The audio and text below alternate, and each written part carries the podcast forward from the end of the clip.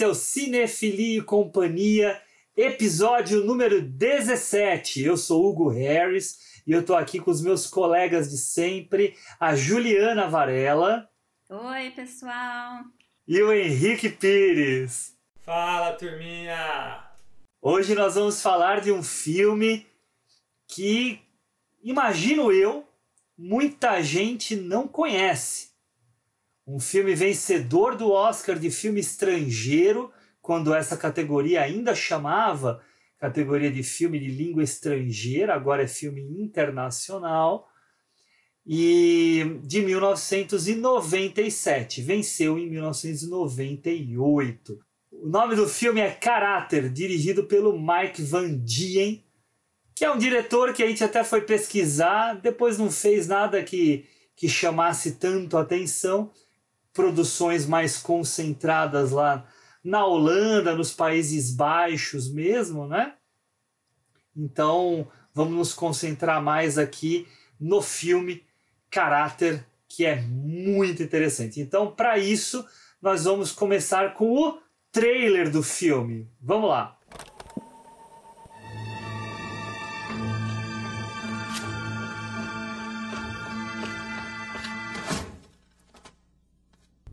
Ik kan uw hand niet aannemen.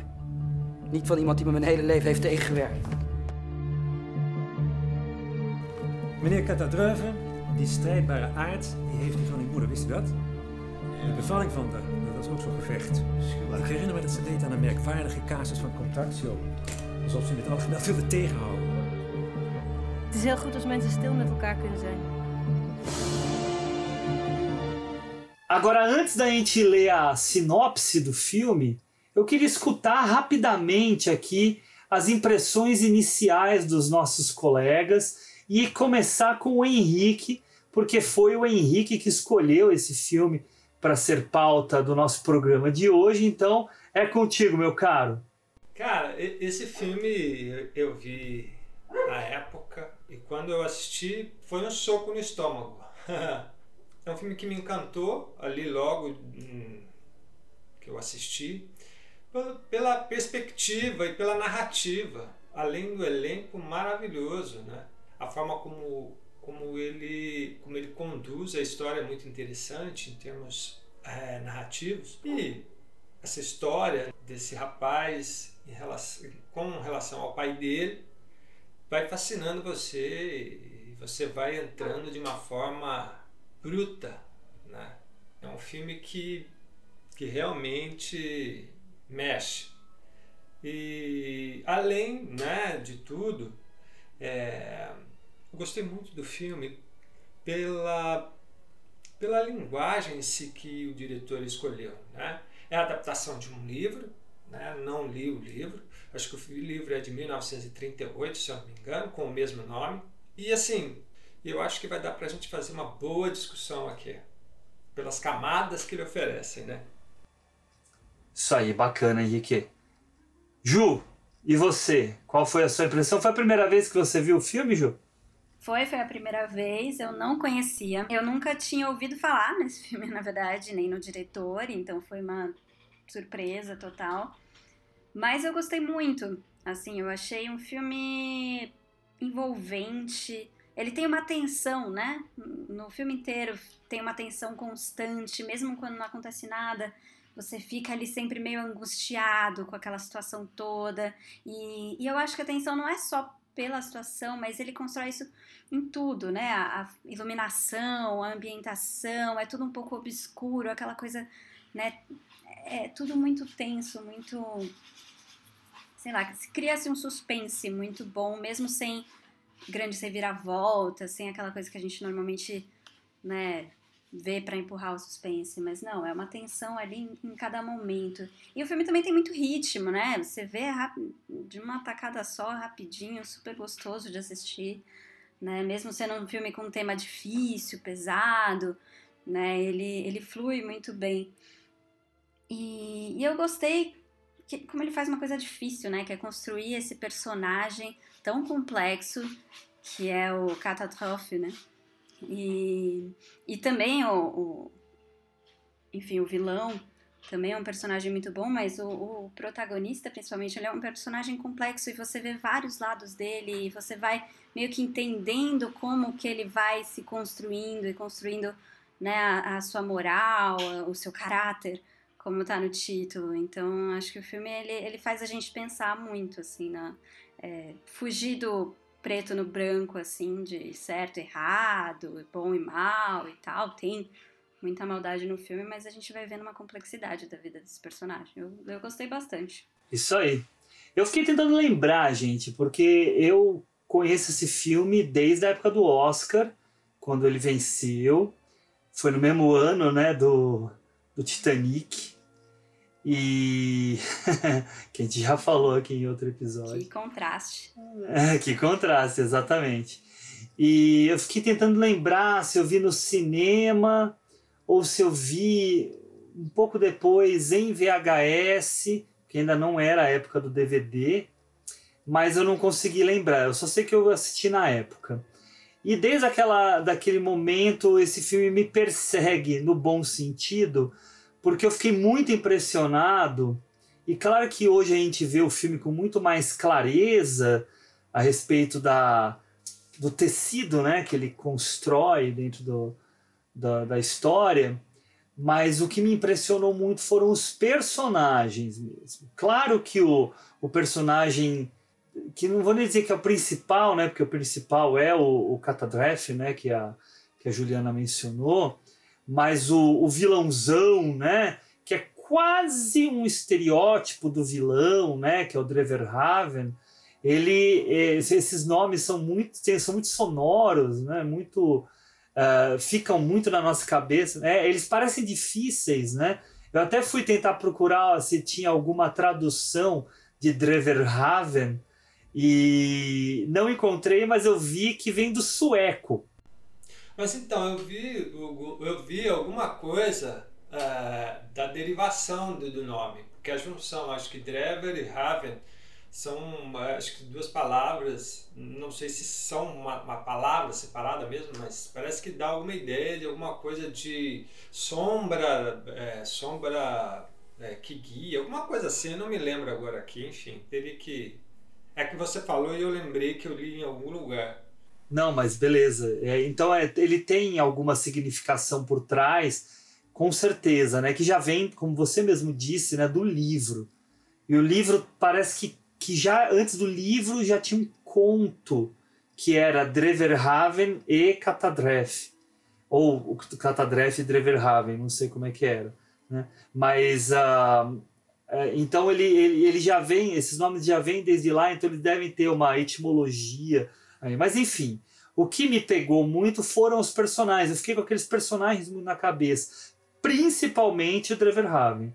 Eu gosto muito né, do advogado que tem aquela mandíbula pronunciada para frente. Se vocês forem procurar, o ator não é assim. Ele forçou daquele jeito a, a mandíbula. E, e, e eu veio do filme, toda vez eu fico tentando fazer para ficar que nem ele, mas eu não consigo persistir por tanto tempo e ele consegue, é uma coisa muito ele impressionante. Deve ter colocado alguma coisa na boca ali para ajudar, sei lá. É, não, não sei, realmente não sei, eu não, não fui atrás.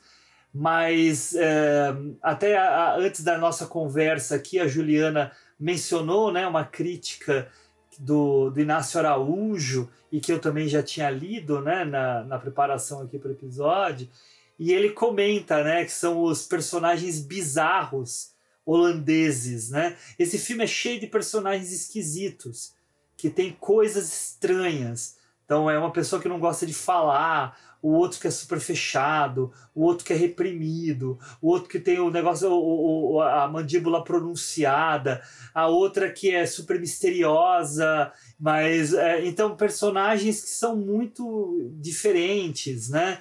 Então isso ficou muito na minha cabeça. E eu revia o filme por causa disso, né? Eu tenho ele aqui em casa e eu assistia ele de vez em quando porque eu me alimento desses personagens que eu acho muito ricos. O vilão em especial tem camadas e camadas e camadas que vão se revelando, que a gente vai comentar.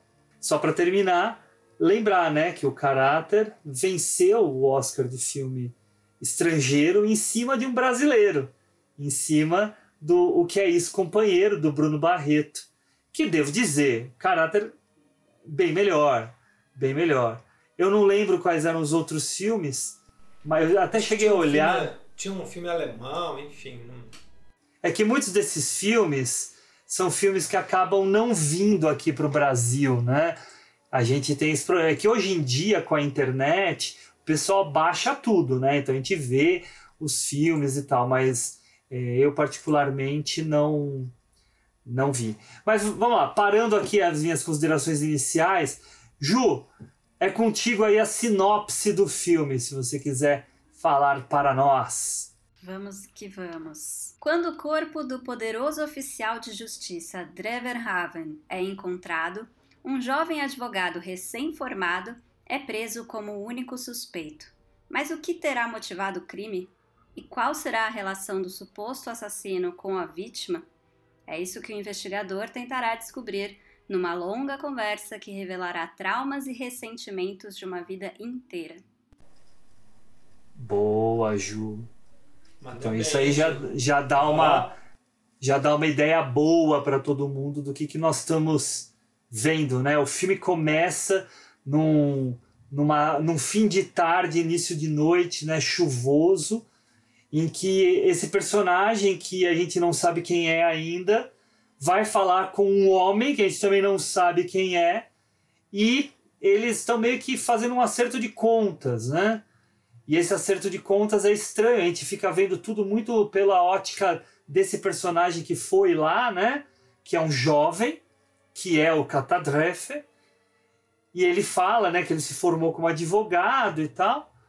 E aí ele bota uma faca em, é, é, espetada né, no tampo da mesa e vai embora.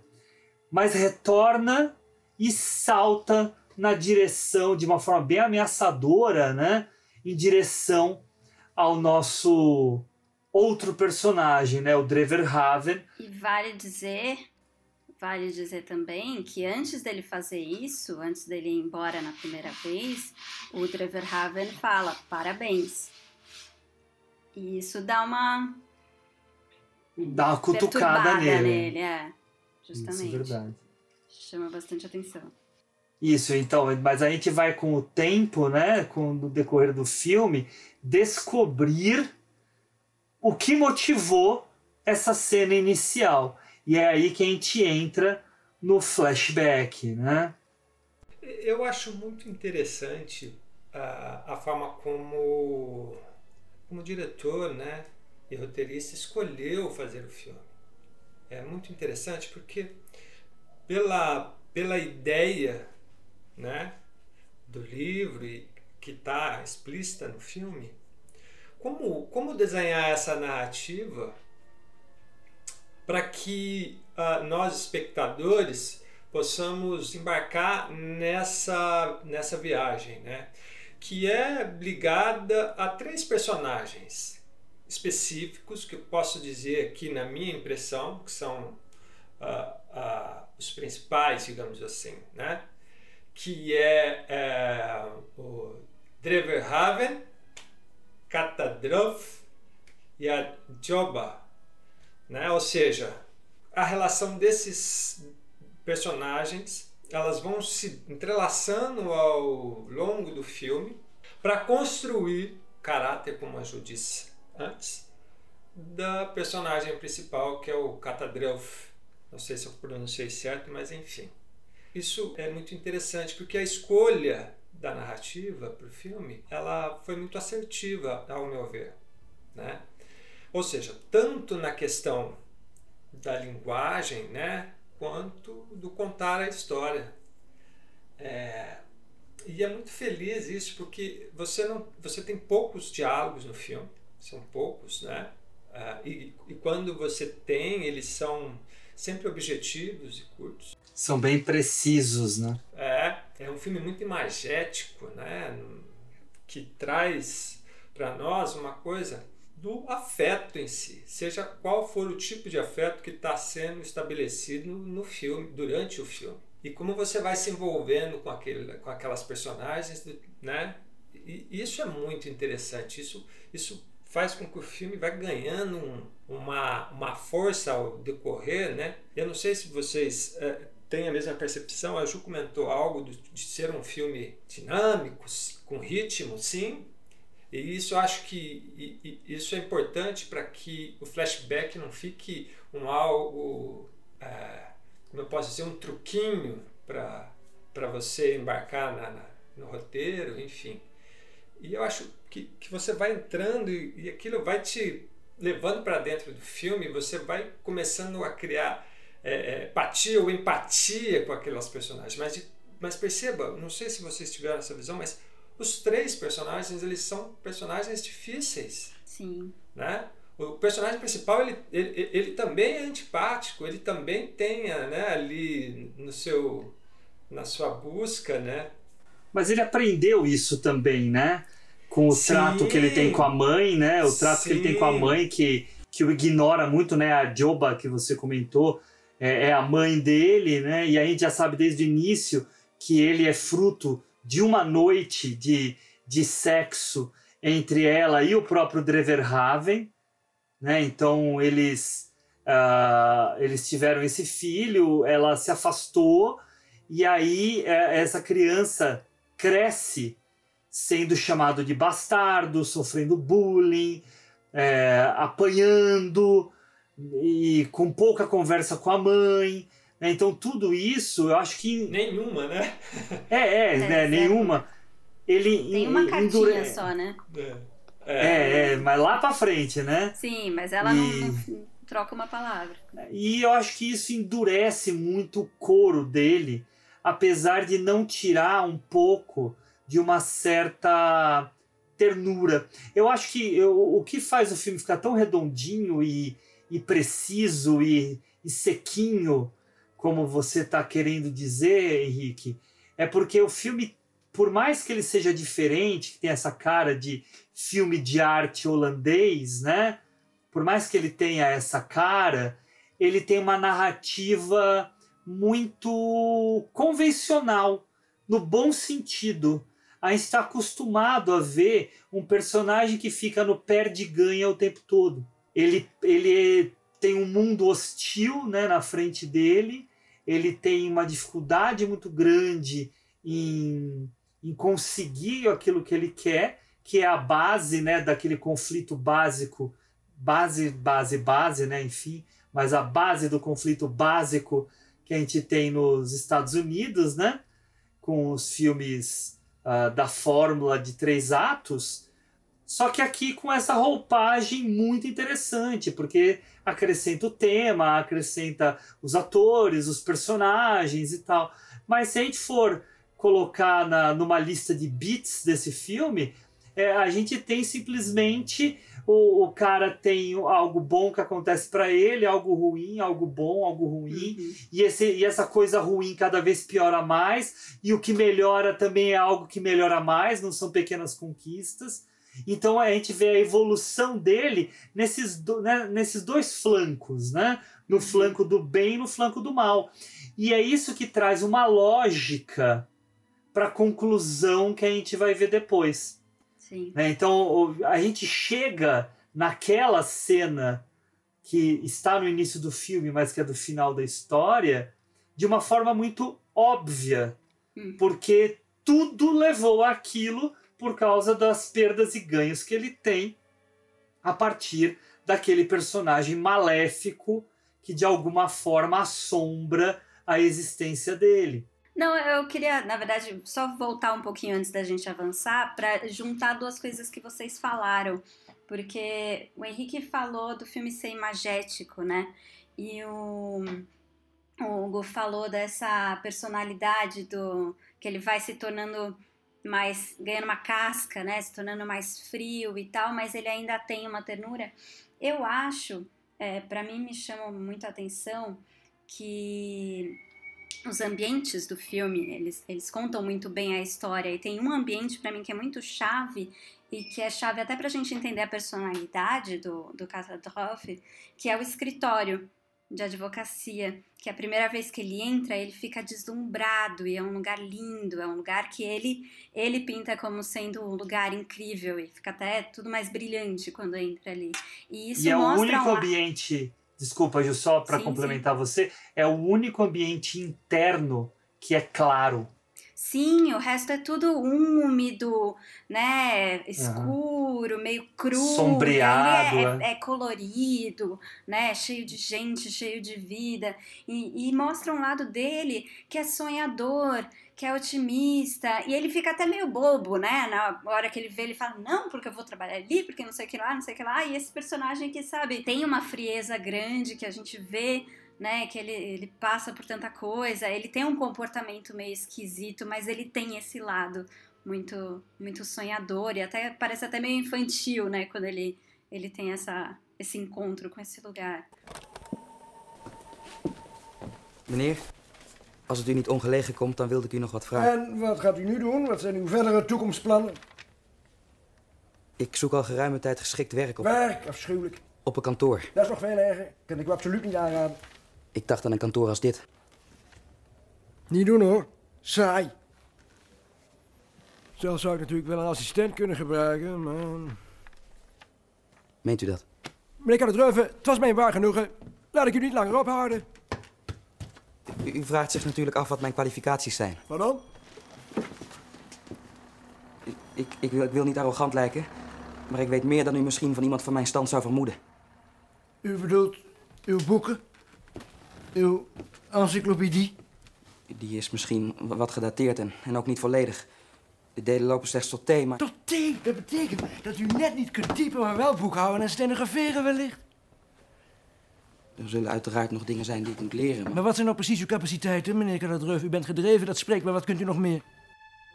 Eu tenho uma visão um pouco diferente de- dele. Não acho que Sempre. ele seja. É, eu acho que ele tenha uma ideia, pra mim, né? Uma ideia de um cara que foi só simplesmente moldado pela diferença, é, é, é, pelas indiferenças que ele teve em relação ao pai, à mãe e o ambiente, né? De dificuldade econômica que ele sobrevive, que ele, que ele viveu ali.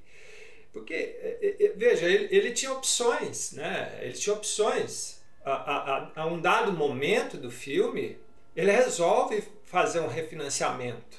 Assim, depois desse momento, né? Depois que ele já É, passou por esse já, então ele poderia falar, não, não quero mais saber, vou tocar minha vida. Porque no fundo, no fundo, é, o, que ele, que, o que ele queria, é o que parece, o que dá a entender, é justamente uma história, é, é o inverso, para mim é o inverso, né? É, é, é ele, ele só vai perceber realmente quando ele, no fim mesmo, né? Que aquilo era uma, uma, uma certa loucura, mas há uma questão de orgulho na mãe, para mim, né? Há uma questão de quase uma, como eu posso dizer, ah, uma síndrome de Cronos do pai, né? Naquela questão dominadora, vil e cruel, né? E ele demonstra isso em vários momentos nos diálogos. Só que o, o menino, ele, mesmo passando por tudo isso, algumas decisões dele me faz entender que ele também tinha uma genética, digamos assim, não sei se é essa palavra, do pai e da mãe. Ou seja, uma família meio disfuncional, sabe? Hum, De pai e mãe. meio, Porque É. nem família só um é, né? Entendeu? quase Então, nada. mas justamente, por isso que eu tô falando, mas essa ideia que ele construía na cabeça dele, né? Enfim. Eu, eu vejo eu vejo ele muito mais querendo a atenção do pai do que tendo essa ambição por, por ambição como a do pai. Não, a acho para que- mostrar para o pai. Por isso que eu disse. Assim, é, é, eu fiz querer a relação atenção, claramente. É, não, porque o que, o que eu ia falar, eu- o Henrique falou que tem uma visão diferente de mim, mas na verdade nossa visão é igual. Porque ah, ah, ele tem essa, essa, essa gana, né? Mas ele apresenta essa gana, primeiro de uma forma menor, tá? dentro, dentro de casa, porque o objetivo dele é sair de casa, porque o trato dele com a mãe estava cada vez pior, pelo que ele diz. É, pior porque ele mudou, né? Porque o trato da mãe com ele era sempre só simplesmente não falar com ele. Mas ele queria sair de casa, daí ele foi tentando encontrar estratégias. Ele só foi descobrir de fato algo para fazer quando ele chega naquele escritório de advocacia. Porque antes ele tentou a charutaria, né? Ele foi. Ele, primeiro ele foi trabalhar no porto. Depois ele foi para charutaria. Né? E estão percebendo a ascensão de, da, da, da complexidade da coisa? Então ele primeiro foi trabalhar num trabalho manual. Então, é uma, uma, um, uma, um objetivo menor. Depois ele foi empreender um objetivo intermediário. E aí ele foi para um escritório de advocacia que faria com que ele terminasse os estudos e faria com que ele depois, posteriormente, né, isso não é spoiler, tentasse a, a, a faculdade de direito, tá? Então a coisa fica mais complexa, né? Então quando eu digo que a coisa é gradual, apesar de concordo com você, Henrique, é, apesar de a, a sementinha da ganância, ganância eu acho que é um pouco demais, da ambição dele já estar lá dentro, né? É, ela vai aos poucos sendo descoberta por ele à medida que os acontecimentos se dão. E no meio disso tudo, e aí pode ser que a Ju esteja certa, seja ele querendo chamar a atenção desse suposto pai, que é até o que ele faz, né, quando ele é preso quando criança, né, e ele fala que ele é um Dreverhaven, ou até, né, pode ser por uma influência do pai meio escondida que vai meio que conduzindo, né, as necessidades dele. Eu acho que há uma mistura aí. E é isso que torna o filme interessante. Porque ao mesmo tempo que a gente tem ele com essa gana, a gente tem um segundo personagem que manipula o destino dele. E, e aí, com isso, progride a trama. Essa progressão ela não caminha pela vontade de apenas um personagem, que é o que normalmente a gente vê. Ela caminha por esses dois lados, né? Então eu acho que isso torna o filme bem é, com um bom diferencial. E aí, só para fechar, eu já estou falando demais. Uhum. Um, esse aham foi porque eu estou falando demais. Não, é só porque eu tô. Tô, tô brincando. Ela tá organizando é... as ideias ali. É. Eu tô total anotando, eu já, já, já vou perder tudo. Eu também adoro, eu adoro a fotografia também do filme. Nossa, a fotografia é escura. Maravilhosa. Que, que tem uma, um, um quê até é, noir barra expressionista. Isso que eu ia falar, né? É, tem é, isso. tem, e a música. total. A música também é muito boa. Né? Ela dá um Sim. clima assim, ela começa lá passeando por Roterdã e aí a gente vê, né, aquele porto e tal, e a música faz todo o clima e acontece tudo do, do princípio que a gente já narrou. Maas. Verkerk. Treverhaven.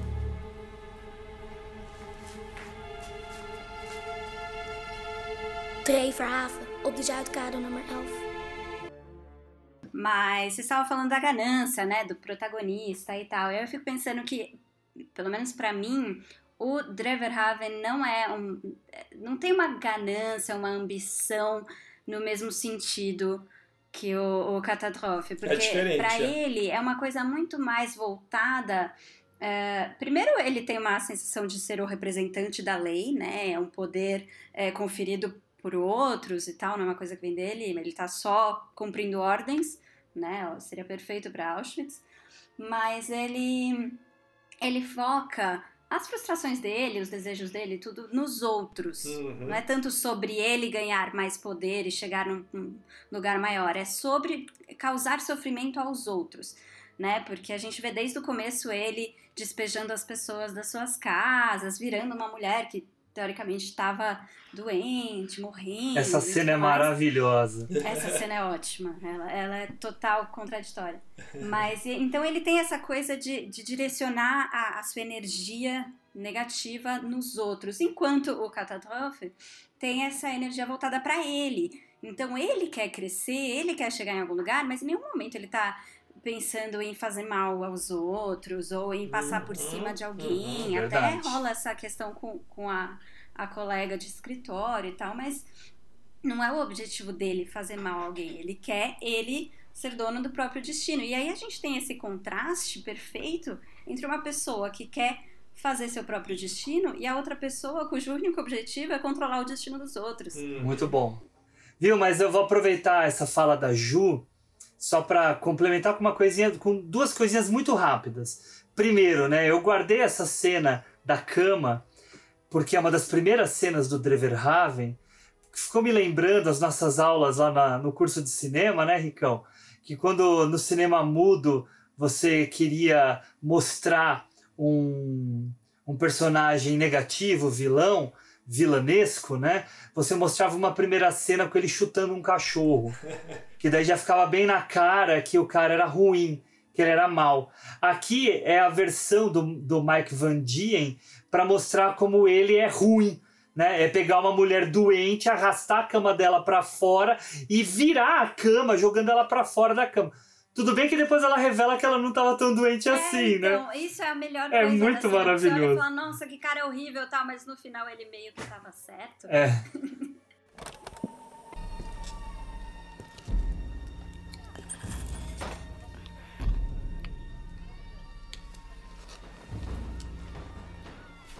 God beware u, meneer. U bent een goed.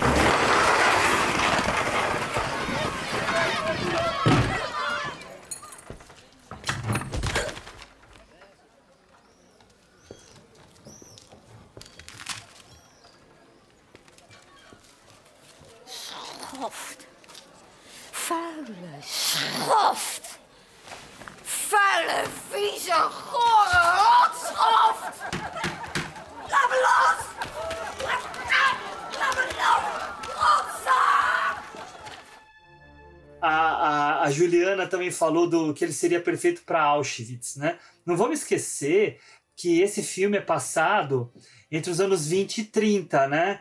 Tá batendo na porta lá, o, o, é, o Hitler na Alemanha tá batendo a porta e vai dominar geral, vai invadir um monte de países, né? Caos, né, econômico, né? Não tava, Sim, sim. Receita perfeita. ou seja, ali já era um caos econômico. Por isso aquela quantidade de pessoas, Mas né? isso daí é o reflexo da Primeira Guerra Mundial, Sim, né? reflexo da Primeira Guerra, é isso que eu tô Da falando. Primeira Guerra. Que é no filme. E, e aí isso me fez lembrar muito aquele filme praticamente perfeito, que é a Fita Branca, Nossa. que mostra também, né, a, aquela vila no meio da Alemanha, pré-segunda guerra, que coloca no ar um certo espírito que, que permite a ascensão nazista na, no início dos anos 30. Então, a gente tem aqui uma certa conexão, não assim proposital, mas de clima e tom da sociedade da época. Ainda mais que, como você disse no começo, Henrique,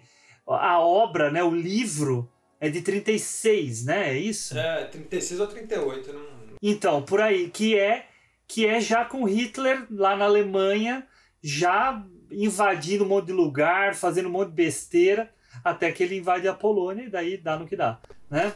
E é isso, Henrique, passo para você então. Fala o que você Não, é, é, é, é, eu acho que é interessante a gente falar, assim, a gente falar não, eu, eu, eu analisar, que o que me chamou bastante atenção é o fato dessas, de como é esses três personagens, né?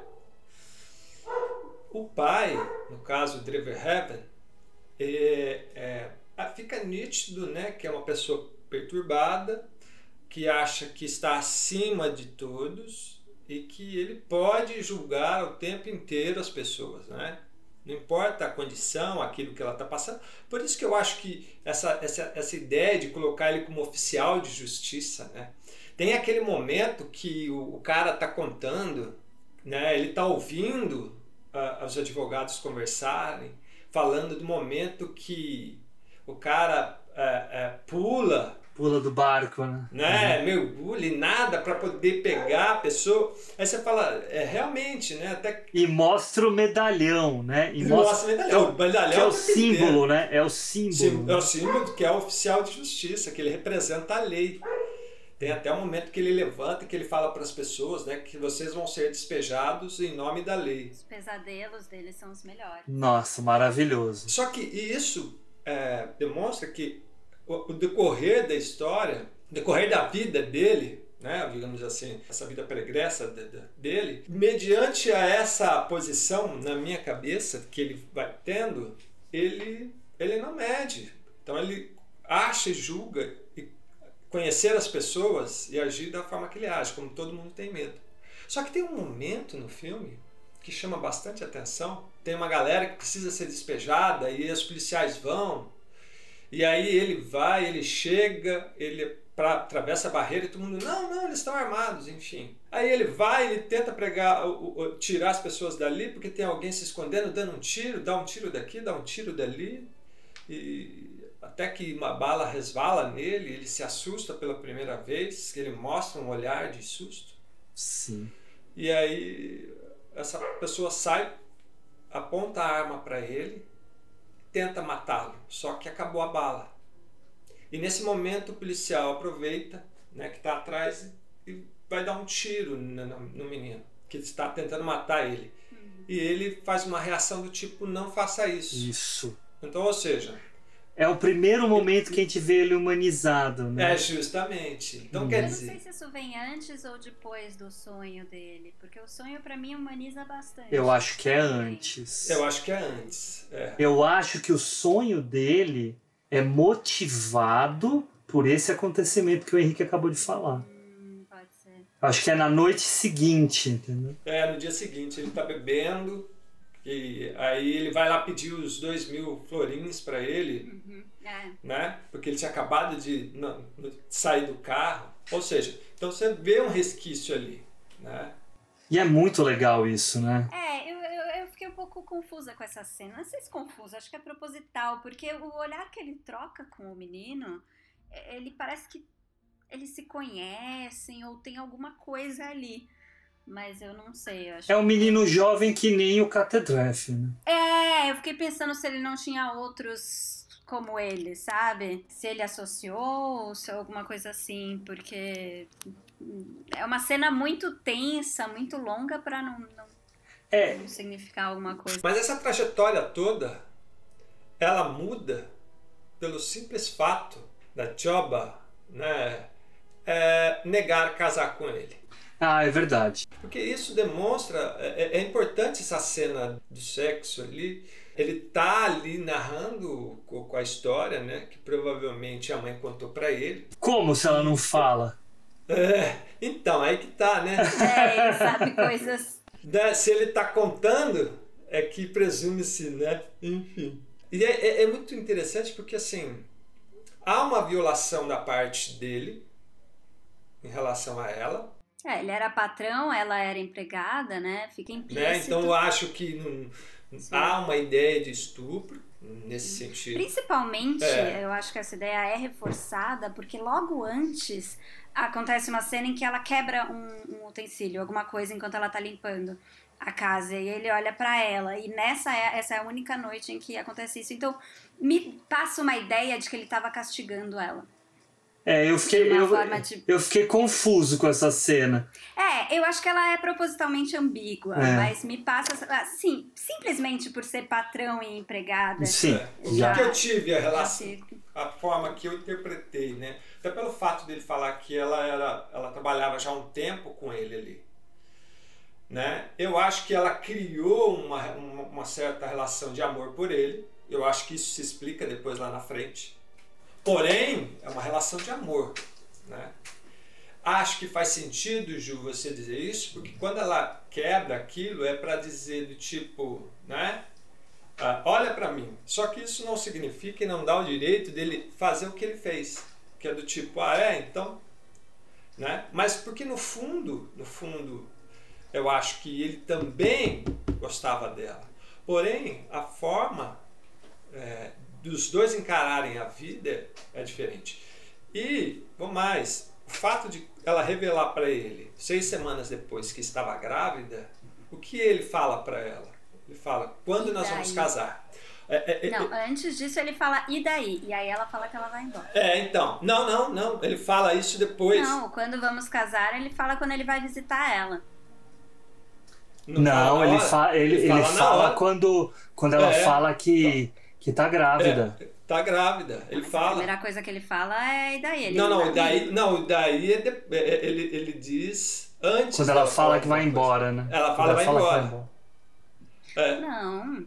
É, Pelo menos eu tive a impressão de que ela fala que vai embora justamente porque a reação dele é. Não, não, não, não, não, porque o filho já narra, o filho narra que ela vai embora e ela já tá com a mala pronta. Não, ela tá com a mala pronta, mas sei lá, pra mim a cena fez muito sentido por causa disso, porque ele não dá nem aí. É. Aí ele fala quando nós vamos casar. Aí ela fala que ela fala que vai embora. Enfim. Mas que assim seja. Porque eu falo que é interessante que ele poderia, né, falar para ela, se ele quisesse realmente, né? Por isso que ele é um dominador e controlador da situação. Como você disse lá atrás, Gil. Ele poderia falar: "Você quer casar comigo?" Mas não, ele, ele fez uma pergunta. Quando afirmativa. vamos casar? Quando? Então é uma pergunta Sim, já afirmativa. tá decidido. né? Então, ou seja, quem manda aqui sou eu. Né? Não, e esse foi o diálogo mais longo que eles tiveram, né? Porque eles não conversavam também. Ah, provavelmente a relação dos dois era que nem dela com o filho. Silêncio absoluto. É, é, e é muito, é, é muito interessante, por isso que a base do orgulho em relação a quem dá a palavra final, digamos assim. Então ela manteve isso, porque ele a todo momento queria assumir o menino, queria dar o dinheiro para ela, e ela não. Por orgulho, fica nítido isso, né? Essa situação. E eu acho que isso dá o decorrer da ideia Eu, de quem você- eu, eu, eu vejo bem diferente o, o- a situação dela, assim. Eu acho que, sabe, porque ela casaria com um cara que, que abusou dela, tanto em termos de poder quanto sexualmente, sabe? E eu acho que o silêncio dela com o filho também reforça isso, porque ela criou ele por obrigação, mas não foi um filho que ela desejou, nem com alguém que ela desejaria ter. É, então, mas por que, que ela falou para ele ao final? Sim, fica. Alguma coisa tinha, mas o, o jeito como aconteceu não, não foi ideal. É, mas ela virou e falou para ele assim: Olha, eu não vou casar com você, E nem com ninguém. mas só que eu nunca tive nenhum outro homem. Então, ou seja, ela mostrou uma relação. Por isso que eu digo assim: o fato é, dela gostar dele não autoriza ele ter feito o que ele fez. Exatamente. Isso são Tipo, coisas eu acho diferentes. tem um rancor muito grande ali e uma coisa dela se, se afirmar, é, né, enquanto dona de si mesma e, e independente, de ir cuidar fi- do filho sem a ajuda desse cara que, sabe, Uhum. botou o filho nela praticamente, né? É uma, é, o que dá a entender é mais ou menos isso. E ela fala pro filho, né? A gente não precisa dele. Né? Sim. A gente não precisa Mesmo que dele. fosse muito mais fácil a vida, É. se ele pudesse ajudar Mas, e é. tudo mais, ele, ele, não, ele perdeu esse direito, ele não, né? Mas eu Não acho foi que uma coisa consensual. é, exatamente por causa dessa dificuldade que estamos mostrando aqui em compreender, eu acho que também não dá para a gente querer racionalizar demais e chegar numa conclusão sobre o que de fato é, né, o que de fato foi aquilo lá e o que de fato ela queria ou não queria com isso. Eu acho que o desdobramento que se dá nessa relação entre o, o Dreverhaven e a Yoba. E, consequentemente, depois, com o filho dela, né, o, o, o né, que é o sobrenome, né? Eu acho que a gente não falou que é Jacob Willen, né, o nome do, do filho, mas com Jacob, né? A, a, a forma como essas interações se dão, elas são completamente deturpadas porque estamos tratando aqui de personagens muito sui generis, personagens muito ah, específicos que não, não, não conduzem a vida deles de uma forma convencional. Então, ah, é, foi uma transa de uma noite, foi um estupro, foi um abuso de autoridade, Foi algo que ela quis para ter um filho e ir embora? Foi, eu tô, eu tô só chutando coisas, tá? É, ah, ela, ela não queria por orgulho, mas ela nunca ficou com outro homem. Então o que, que é isso? Mas ela chamou aquele carteiro para ir dentro da casa, lembra? Né? Você não quer entrar aqui, né? Então tem todas essa, é, essas nuances que mostram uma pouca coerência dentro desses personagens. Eles não têm coerência. Eles têm características, mas que a características, a característica deles é no comportamento e nas reações não ter coerência, apesar de ter uma conduta é, uniforme que no caso tanto dela quanto do, do Dreverhaven é serem pouco comunicativos não quererem muita conversa. Porque para quem está escutando a gente, eu quero deixar bem claro que não é que ela é muda, tá? Ela, ela não é muda. Ela se recusa a falar. Ela opta em não falar. Né? Assim como ele também é um homem de poucas palavras, né?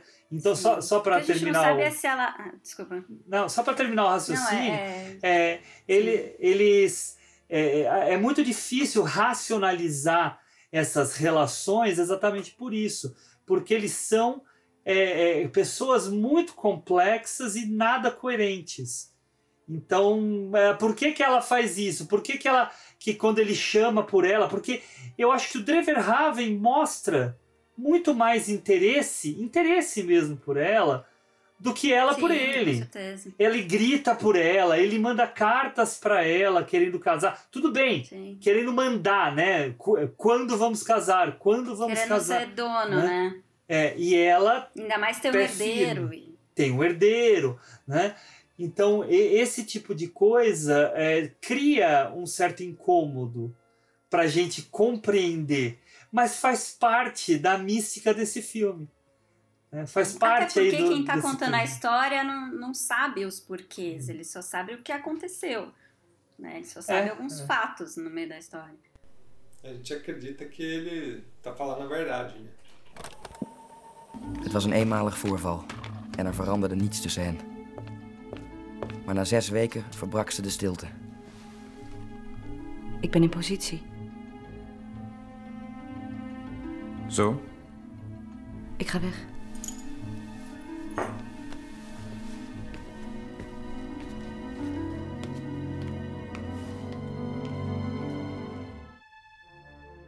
E é muito, é muito curioso, né, que ele filho de um oficial de justiça, que financeiramente é bem sucedido e tal, mora lá naquela desgraça e nem educação tinha direito, né? Ele vai ter a educação dele a partir dos livros que encontra numa das casas para onde eles vão morar, né? Então ele até a letra T. Enciclopédia até a letra T. Até a letra T, exatamente. É muito, é muito legal isso. É muito né? bom, muito bom.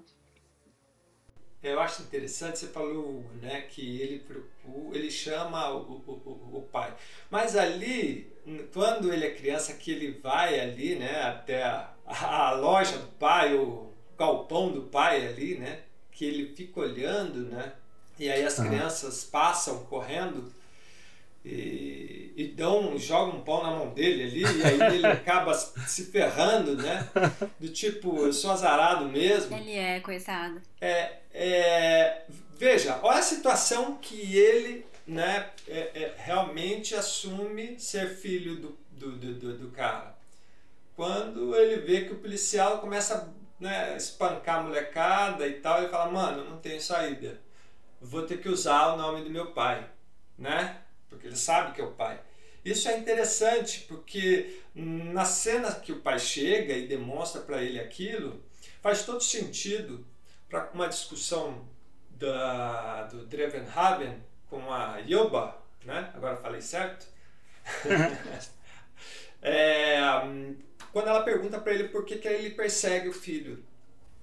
E ele fala o seguinte para ela, que ele, ele persegue o filho não, pra, eu, eu, vou, eu vou enforcar nove décimos dele. Nossa, sim, essa fala é muito boa. Para que o um décimo restante fique fortalecido.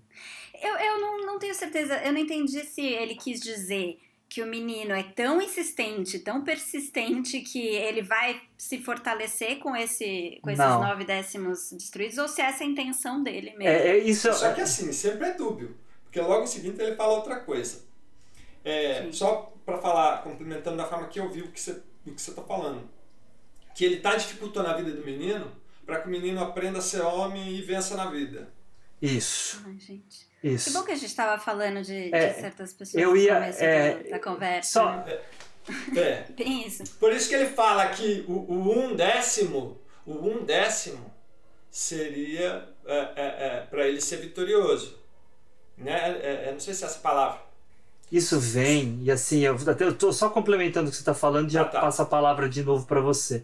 É, isso vem de uma noção de educação antiga, em que os pais lidavam com os filhos de uma forma mais fria, mais agressiva, mais exigente, porque acreditavam que essa era a forma ideal para prepará-lo para a vida adulta. Justamente. É essa a interpretação que eu também tive nessa cena. Sim, é. Só que logo em seguida, agora eu não me lembro a fala, quando ele termina de falar isso, ela Uhum. fala alguma coisa para ele no sentido Não, ela fala, ela fala, mas eu não vou casar com você do mesmo jeito. É isso. Aí E ele ele- fala, ele vira e fala para ela Ah, assim. Então vai matar os outros um décimo. Isso, eu vou ter que estrangular até os restantes, né? É, Um Você décimo entende restante. como que é uma questão difícil de, é, da relação de pô, É por isso que eu digo assim, e mexe com muitos afetos esse filme. É, uma- é um filme que tem uma camada muito, muito, é, é, muito rica para discutir questões psicológicas, né? E dentro de um perfil filosófico. Porque é como o Hugo falou, realmente são personagens específicos, né? É de um, é, é, um pouco da realidade a, a- essa ideia, né? esse perfil desse personagem assim. Mas ele, ele, ele é assim, eu vejo, eu o vejo assim, justamente para discutir essa ideia, né? Porque ao mesmo tempo que ele tem afeto com o filho, quando ele é contestado por algum motivo, ele é capaz de realmente falar, não, dane-se. Então, para te prejudicar, eu vou ferrar ele. Então, olha como fica essa, essa, essa questão dúbia da relação o tempo inteiro. E é muito Isso. louco, porque o começo do filme é muito importante, porque ele fala assim, a gente até esquecemos de falar, que ele vira e fala assim, é, eu não preciso de você, eu me graduei hoje em Direito, né? Aí ele sai, aí o pai estende a mão e fala para ele, você não vai me cumprimentar? Ele fala, não, não vou te cumprimentar. É, porque você só dificultou a minha vida. E aí ele vira as costas. E quando ele vira as costas, o pai vira e fala assim: ou ajudei. Aí que o bicho pega, que é, é- é justamente essa ideia, essa semente que o pai jogou nele que o faz voltar depois. Né? Isso é muito interessante porque assim são estupins de, de uma relação, de relações que vão se conflitando né, ao decorrer do filme, que, o que faz o filme, como o Hugo disse lá atrás, andar, né? É o que faz o filme progredir, justamente por essa ideia que ele vai dando dessas três personagens, que elas são, é, é, se você analisar, elas brigam entre elas o tempo inteiro. É muito curioso isso que você está falando, Henrique, porque ah, essa dubiedade da motivação do Dreverhaven é muito legal, né?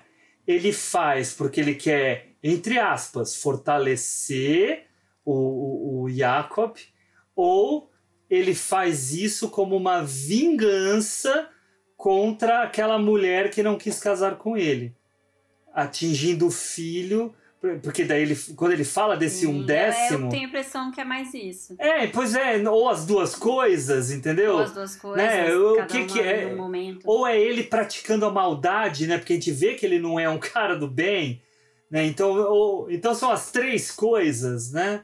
Então olha como é rico esse personagem. Sim, e tem uma cena que é, deixa isso mais complicado ainda, que é uma cena que ele perde o controle e, e ele mostra toda a raiva que ele tem. Ah, no essa menino. cena é quando ele joga a maravilhosa. faca. essa Que aí cena. você para de pensar que talvez ele queira só, tá, só esteja fazendo uma estratégia pra fortalecer o moleque e fala que realmente ali tem um sentimento de raiva muito forte. Legal você ter falado dessa cena, Ju. É, ela cena, é maravilhosa. é- ela é muito bacana. É justamente um pouquinho antes dele jogar a, a faca. Porque ele, ele dá pro menino. E aí o menino joga depois. Porque, não sei se vocês se lembram, é, quando ele tá discutindo, porque o moleque tá falando, por que não sei o que, você faz isso, aquela, aquela coisa toda, que daí ele para para reenfrentar o menino, ele ergue a camisa e o menino tá com a faca.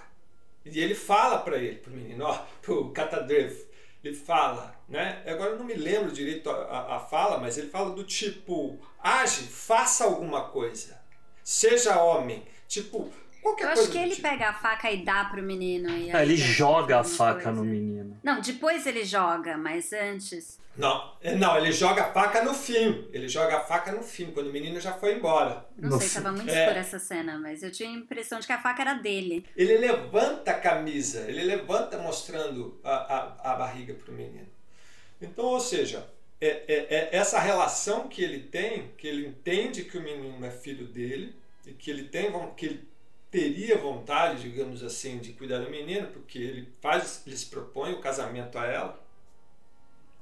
Mas justamente fica essa coisa, essa relação dele de ao mesmo tempo de, de, de negar, né? Porque ele é um cara mau, ele é um, ele é um vilão, né? Digamos assim.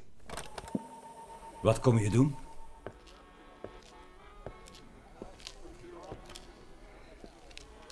Wat kom je doen? Ik kom u zeggen dat u mij er niet onder heeft gekregen in de rechtszaal. En dat u me voortaan maar beter met rust kunt laten. Of anders wat?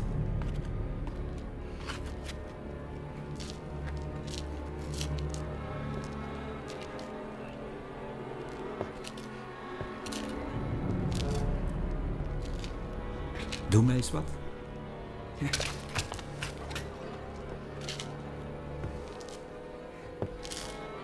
Doe mij eens wat.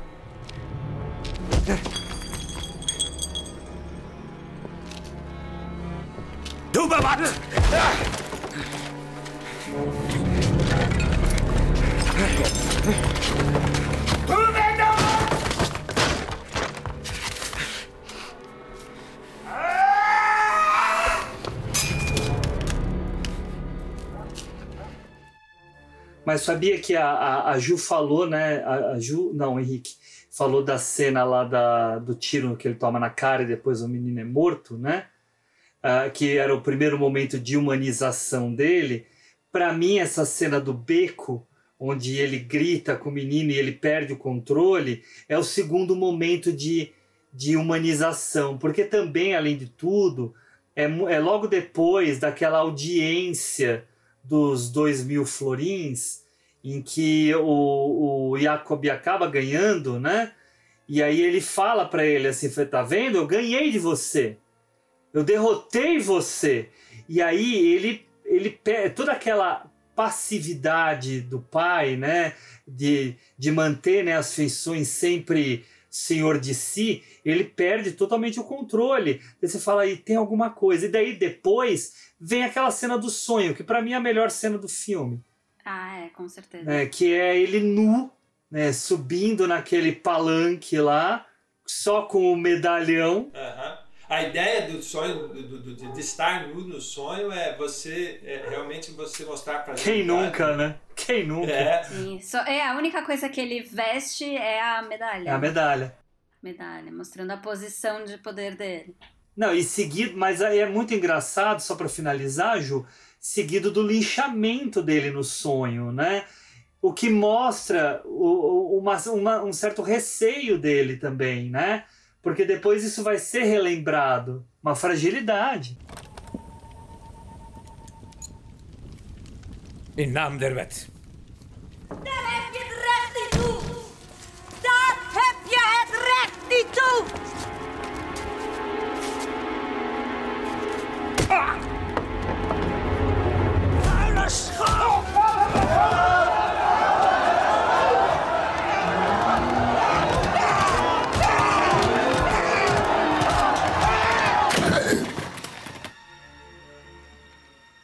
É justamente disso que eu fiquei pensando que você estava falando da, da cena dele mostrar a barriga, pra, falar para dar a facada, e aí tem esse sonho, tem o tiro no rosto e a, a cara que ele faz, e tem mais para o fim outra cena que mais tarde a gente fala e tal.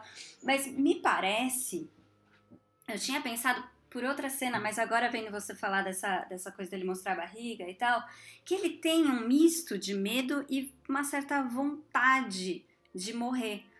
Me parece um personagem que ele tem uma certa. tem alguma coisa que empurra ele para isso, porque como uma forma de autopenitência, talvez, porque ele sabe o quanto ele fez de mal em nome da lei, em nome de alguma coisa que ele acredita que para ele é maior do que ele. Né? Apesar de ele muitas vezes burlar a lei, na verdade mandar as pessoas embora só porque ele quer. Mas, mas me parece que ele tem esse, esse desejo meio, né?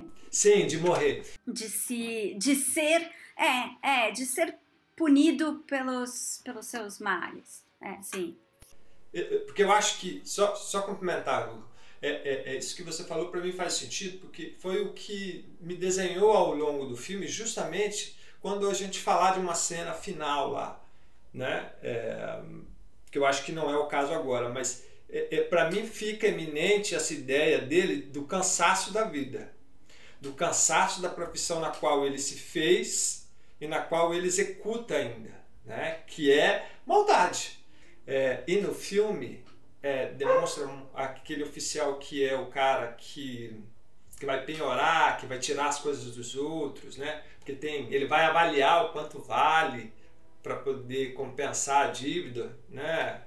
o material das pessoas, inclusive os livros do filho, vai cansando ele. Você vai, você vai sentindo isso, até, até no corte do cabelo. Né? É, no, e é muito louco aquele cabelo penteado dele, meio Hitler, né? Aqui do ladinho, é, é, com aquele é chapéu, aquele casaco, você fala, meu, o cara é que o chapéu, o chapéu esconde todo o cabelo, né? Só deixa a gente ver essa, fran... um essa franjinha que cai lá Hitler mesmo. Mas, Ju, essa, essa tua fala agora, eu não tinha me tocado disso, né? Essa pulsão de morte dele. E, e você está acrescentando aqui mais uma camada para esse personagem, né? É um personagem muito rico mesmo. Nisso, talvez ele tivesse, na verdade, encarando o filho como o rival ideal para trazer isso para ele, né? Ele vai provocando com essa intenção, né? Tal. Cria, né? Ele vai criando o seu próprio algoz, assim. É, próprio justamente, é, é essa que... Antagonista. Pessoal, eu acho que já atingimos um determinado ponto aqui do nosso programa que a gente pode ir para os spoilers, né? É, a gente já tá esbarrando nele mesmo. É. Vamos lá? Bora! Folha, bota aí pra gente a vinheta.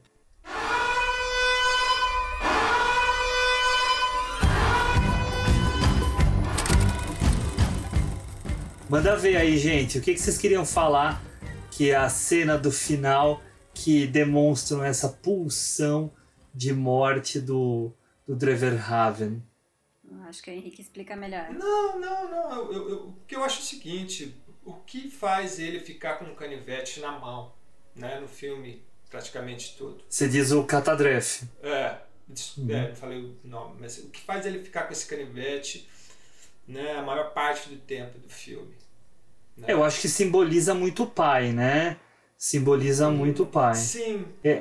Tem um momento que ele entra no carro, quando ele, ele tá indo lá para despejar aquela galera lá, que um menino acaba morrendo, que é logo depois da cena do, do beco, enfim, que ele entra no carro, pega o, o canivete e ele começa a cutucar o dedo, como se tivesse tipo e aí ele fala: Você vai aceitar minha proposta? Aí ele faz o quê? Ele pega e dá o canivete para ele assim. Olha a sacada da. Você vai aceitar minha proposta? Ah, então era essa cena que eu tava misturando com a do Beco, porque eu achava que ele dava o canivete naquela hora, mas é verdade, é um pouco antes. Ou depois. Isso. E ele, por que, que ele falaria dar sua proposta mostrando o canivete pro menino? É óbvio que ele tava falando dos 36 parcelas que ele ia pagar a dívida.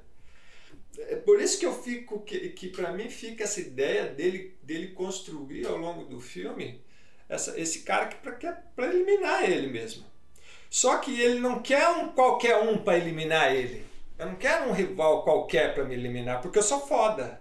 Eu tô cansado, eu preciso ir, mas tem que ser alguém foda.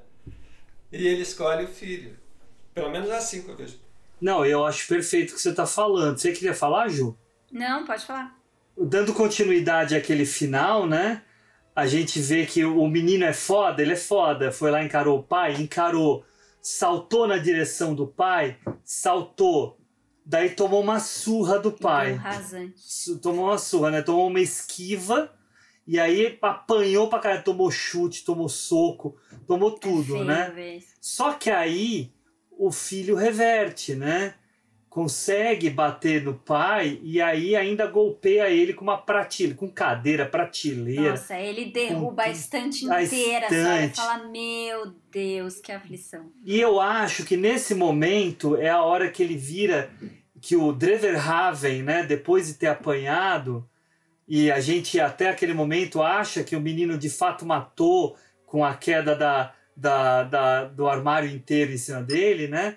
Mas quando a gente descobre que não, que o Dreverhaven sobreviveu, que ele foi lá na frente do espelho, se limpou, baseado até, eu tô pensando nisso agora, baseado no que vocês estão falando, tá? Deve ter sido por causa desta situação que o Dreverhaven deve ter pensado: pronto, ele está pronto, agora eu posso morrer. E aí ele vai e se mata com a faca. né? E eu acho que tem um momento em que ele, ele pede alguma coisa assim, Isso. durante a briga, né? Pede pro Ele menino pega- matar ele e isso. se desespera, até pede meio insistentemente, assim. Quando tá a briga, o pai demonstra que bate nele, surra ele, mas num dado momento. Olha que interessante. Ele dá uma mordida no pai. Igual a mordida que ele deu naquele policial, na ponta do nariz. Ah, nossa, eu tinha esquecido dessa cena. Tem esse policial que tava. Nossa, pesado. Que tava lambendo ele, né? É, e é justamente nessa, nessa hora da mordida que é o ato do tipo. É onde ele é levado a últimas consequências, né? Do tipo, eu preciso sobreviver, igual com o policial. Só que ele consegue, né? Ele morde o pai, o pai cai, ele joga aquela prateleira, e aí ele começa a pegar cadeiras e arrebentar em cima do pai ali. De tanto Eu acho que não tá nem pegando no pai, tá pegando só na prateleira, mas ele tá com tanta raiva que ele tá quebrando todo o Quebrar o cenário. É, é igual aquela teoria, né? Que, que os caras falam se, se o ato de você matar uma pessoa ele é doloso ou não, né? Se o cara vai lá e dá um tiro só e mata a pessoa, opa, então ele tava querendo matar. Agora, se o cara vai lá e descarrega um monte de bala, é porque ele tava com raiva. Então é emoção. Então, ou seja, ali ele pega um monte de cadeira e começa a quebrar em cima dele, arrebentar ali e tal. Aí a hora que ele, tipo, acorda, um- tem um minuto, aí ele pega a faca e fala, não, agora eu vou terminar o serviço. Só que ele vê o pai dele ali fragilizado, e é isso que a Ju falou, porque ele pede, me ajuda. Ele fala três vezes, me ajuda. E as três vezes que ele fala ajuda, ele pega a mão Puxa. e tenta puxar a faca, ah, o, o, a- o canivete, para cima dele. Então, ou seja, tipo, termina, termina isso. Porque eu não né? aguento mais. Só que aí é o momento que o menino tipo acorda para dizer, não, eu sou diferente dele. Apesar de eu ser filho dele, eu sou diferente dele. Ele não vai mandar em mim nem na hora de morrer, né? Ele não vai fazer eu obedecer ele, porque é o que o pai sempre quis. O pai sempre quis ser o pai, né? Eu mando em tudo, faço tudo. É, não, e aí a morte dele é uma morte muito. É, é- é praticamente um harakiri que ele faz, né? Porque. É, isso é o que se especula, né? Porque ninguém vê o que acontece. Não, aparece. Aparece. não, a ele, gente. Não, ele mostra, enfia mas é o barriga. menino narrando o que ele acha que aconteceu. Ah, sim, sim. Na verdade, é o que é narrado pelo policial, né? É o policial é, que mas fala. enfim, ninguém viu o que aconteceu. É uma coisa Isso. que eles especulam que deve ter sido assim. É, porque ele tem a ferida na barriga, né? Sim. E ele tem a ferida na barriga e tem o trauma Ele da tá queda. quebrado. É, e a forma do, do, do- de, de como o punhal entrou também, né? Parece que Isso. ele fala ali depois. Então fica com uma cara mesmo de, de ato sacrificial mesmo, né? É, e aí eu acho que isso faz sentido porque ele deixa a carta, né? Isso, exatamente, é isso que eu ia falar. Daí ele faz a carta, né? Quer- Vocês querem falar da carta? O que, que ele traz nessa carta que é de interessante pra gente? Bom, ele, para começar, ele deixa um, testamento, né? Não dá nem pra saber em que momento ele escreveu, porque pode, podia ser uma coisa já planejada desde o início, praticamente. Mas ele deixa tudo pro menino, né? Ele deixa várias coisas. Propriedades. E aí, mas o interessante é dinheiro, e o mais interessante é que uh, quando o menino, né? A gente tá chamando de menino para não falar catástrofe o tempo inteiro, porque ninguém merece. Uh, eu acabo esquecendo o nome da, da, dos personagens, aí ah, eu falo. Menino funciona ótimo. Uh. E aí, só que assim, ele não, ele não dá bola, né, pra carta. Ele deixa lá na mão do amigo, meu amigo tá lendo, ele, ah, isso, isso, ah, grande bosta. Tipo, não tô nem interessado no dinheiro dele, nas coisas dele e tal. E aí ele assinou não sei o que, Drevenhaven. Só que o amigo fala: não, não é isso que está escrito aqui, né? E aí ele assina. Ele não sei o que, que ele coloca de. Não fala com amor, mas ele assina. Não, não, é, é assinado por. Aquele Hugas Brother lá que eles colocam. É assinatura. Assinado por. É. E assinado por quem? Vader. E aí a gente descobre que Darth Vader, na verdade, é tipo pai sombrio em holandês. Mas sim, Vader significa pai, então ele assina como pai nesse momento e ele se reconhece, reconhece a paternidade póstuma. É, mas é, é bem significativo isso, porque mostra né, também que havia um, um, um certo, ó, vamos, vamos grifar o certo afeto dele pelo filho. Né? Então, quando ele coloca pai, eu acho que é um homem tão reprimido mas tão reprimido em, em diversos aspectos, né? Que a hora que ele consegue se soltar é a hora que ele vai se matar. Né? Mas é muito legal na hora que o filho vê a herança toda, e aí ele até isso conserta um pouco algo que a gente falou antes. Ele não é um cara ganancioso, né? Ele não está interessado na grana do pai. O que ele queria era se libertar, né? Ele queria ser é, autônomo, né? não ter amarras que dependesse da mãe. Que de... a própria vida. É, a própria vida. É, eu acho que tem uma coisa que me fez, e, e eu volto a dizer que assim, um filme que é ele quis ter a própria vida, sim, é óbvio, fica claro. Porém, é, esse embate dele com o pai é essa relação de pai e filho, né? Que ele, a expectativa que ele criou, a forma como ela foi negada e depois como foi, é, é, é, digamos assim, obstruída pelo pai o tempo todo. Então, ou seja, passou a ser uma, uma disputa mesmo. E eu acho que ele se liberta, Hugo, de, de, dessa, dessa ideia de rivalizar com o pai, quando o pai pede mesmo para ele, ele matar ele ali com o canivete. E ali ele se distancia, ele fala: Não, eu não sou esse cara. E eu acho que combina com o que a Ju falou, que é justamente que a hora que ele está lendo a carta, ele fala: Não, mano, esse cara é um louco, ele deixou tudo isso aí porque ele é um maluco, enfim, né? Só que o amigo fala: Não, olha aqui. E para ele tem uma reação ali do tipo.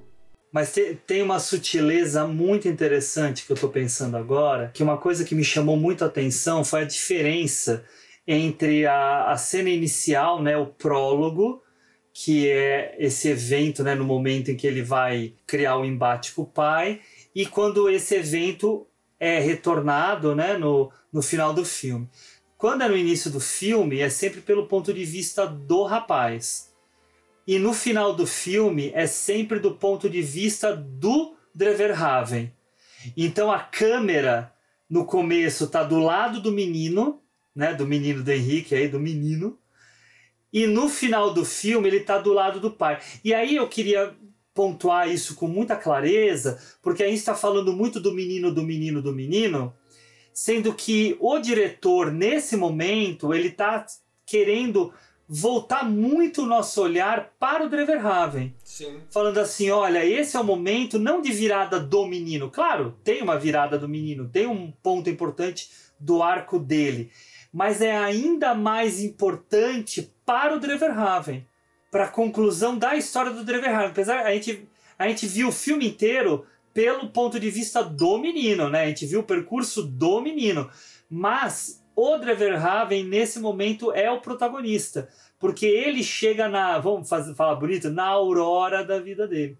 né, ele chega no momento em que ele é, vai de fato desistir da vida. Então ele está vendo de longe o filho dele reagir a ele, ele está vendo de longe esse filho é, enfrentá-lo, ele está vendo de longe esse rapaz dizer que não precisa dele. Então isso tudo é, é bacana, né? É. E nessa questão do prólogo também, a gente é, vê que é, é, é, a primeira vez que ele fala pro menino parabéns. É verdade. Sim. Né? Que ele, ele dá a mão e fala pro menino parabéns. Ik kom u zeggen dat ik vandaag tot advocaat ben beëdigd. Het zal u wel spijten, maar ik ben beëdigd. En dit is de allerlaatste keer dat ik hier kom. Ik zeg u voorgoed vaarwel. U bestaat niet meer voor mij.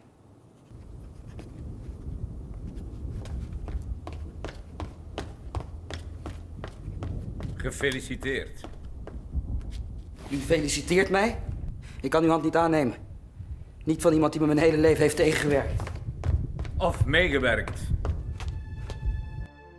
Por isso que eu falei lá no começo, que isso para mim era, era bem marcante nesse diálogo, porque parece um diálogo banal. Ah, me formei, parabéns. Só que esse parabéns ele entra torto no menino, né? Isso. Ele entra com uma coisa indesejada, com uma coisa atrasada, com uma coisa falsa. Mas a gente só vai entender isso com mais clareza Sim. depois de todo o percurso da história. Sim. Claro que a, a gente, gente percebe. Começa com uma cena bizarra e aí a gente vai entender É. como é que chegou até acontecer no, aquela, aquilo que o Hugo falou, acho, que vira óbvio. A Aham, hora que chega a sim. cena, você fala, mas é, é o único desfecho possível. Sim, sim, é que apesar da gente perceber esse incômodo já desde o início do filme, né, o incômodo do parabéns, esse incômodo do parabéns no final é muito mais grave porque a gente já testemunhou todo esse percurso grave, né, que ele teve. E vale dizer, complementando essa mesma cena do início, no ponto de vista do, do menino, que o Dreverhaven ele é, ele é apresentado pela primeira vez naquela mesa no, fi- no fundo do corredor, na escuridão ali, que é completamente solitário, né? Porque parece que é um escritório enorme, cheio de caixas, cheio de coisas, e ele ali meio que intocado na sua caverna, sabe? Ele, para mim, me passa a imagem de um homem completamente isolado. Isso, e- perfeito. É o que ele é. o tempo Perfeito, todo, né? perfeito. Ele é um homem isolado O seu poder, na verdade, está lá no fundo do, no fundo do poço, né? no fundo do poço, muito mais do que no alto de algum lugar. É, é- é engraçado, a gente falou outro dia, né, de uma semelhança do jovem Frankenstein com o cidadão Kane, né? E isso que a Ju tá falando, eu vou, eu vou brincar um pouco com as analogias, né?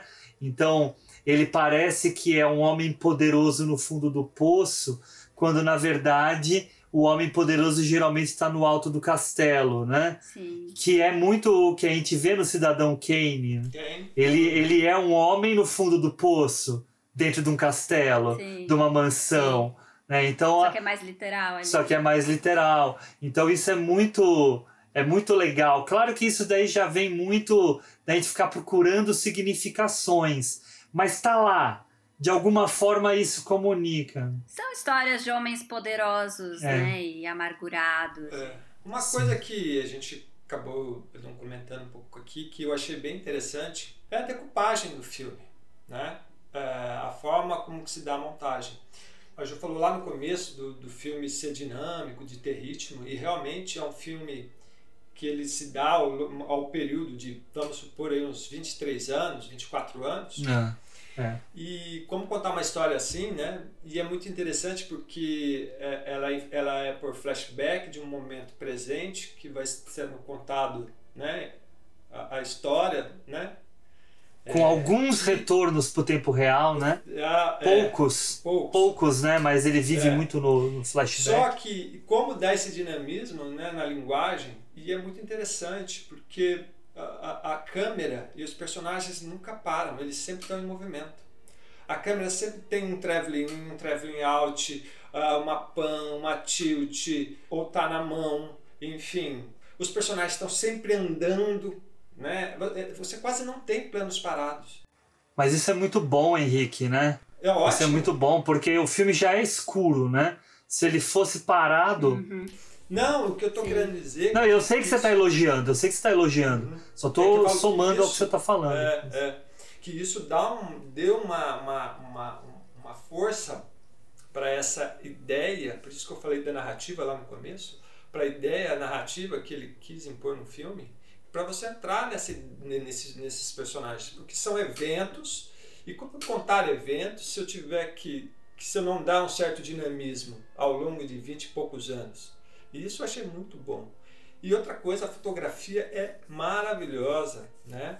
Eu, como o Hugo falou, essa ideia do noir e expressionismo tá, tá ali, fica flutuando em alguns ambientes de corredores, né? O corredor, aquela coisa Mesmo assim. ali nesse, nesse corredor da cena inicial, tem aquelas janelas ao Sim, fundo, né? Só a entra um pouco de luz, luz né, por ali. É, com uma luz recorta, né? Ele tem um E- quê de o terceiro homem, né? Ele lembra um pouquinho em Verdade, algumas viu? cenas do terceiro tem razão, homem. Você tem razão. Uhum. Ele, ele traz um pouco dessa fotografia, né? Eu acho que o ambiente ajuda também. É, é, e o filme ele fica muito redondinho, né, cara? Em todos os seus sentidos. É, eu, eu, eu queria. Aqui a gente está perto do final, né?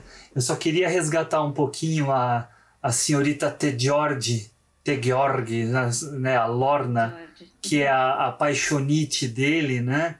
É uma mulher enigmática até, né? Ela é uma pessoa interessante, bonita, que o Catadref tem uma, uma atração por ela. A gente percebe que ela tem um interesse por ele também.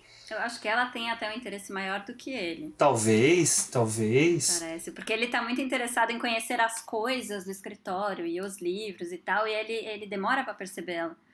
E eu queria criar uma conexão com o nosso episódio lá sobre a lista da Amazon, porque eu fiquei vendo esse filme e eu ficava pensando na relação dos dois. Me lembrou muito a, a relação dos dois personagens Segredo do Seus Segredo dos. Seus Olhos, que é uma. Ele demora para perceber as coisas. É, não, e a, co- e a coisa não acontece, né? Então, e a mulher acaba indo é, casando com uma outra Desistindo, pessoa, né? desistindo, né? O cara perde o bonde, né? Então, existe aí é, uma similaridade, claro que são filmes é, que o, o Segredo dos Seus Olhos é posterior, né? Mas ah, são, são coisas parecidas e que acontecem na vida de, muitas, de muita gente, né?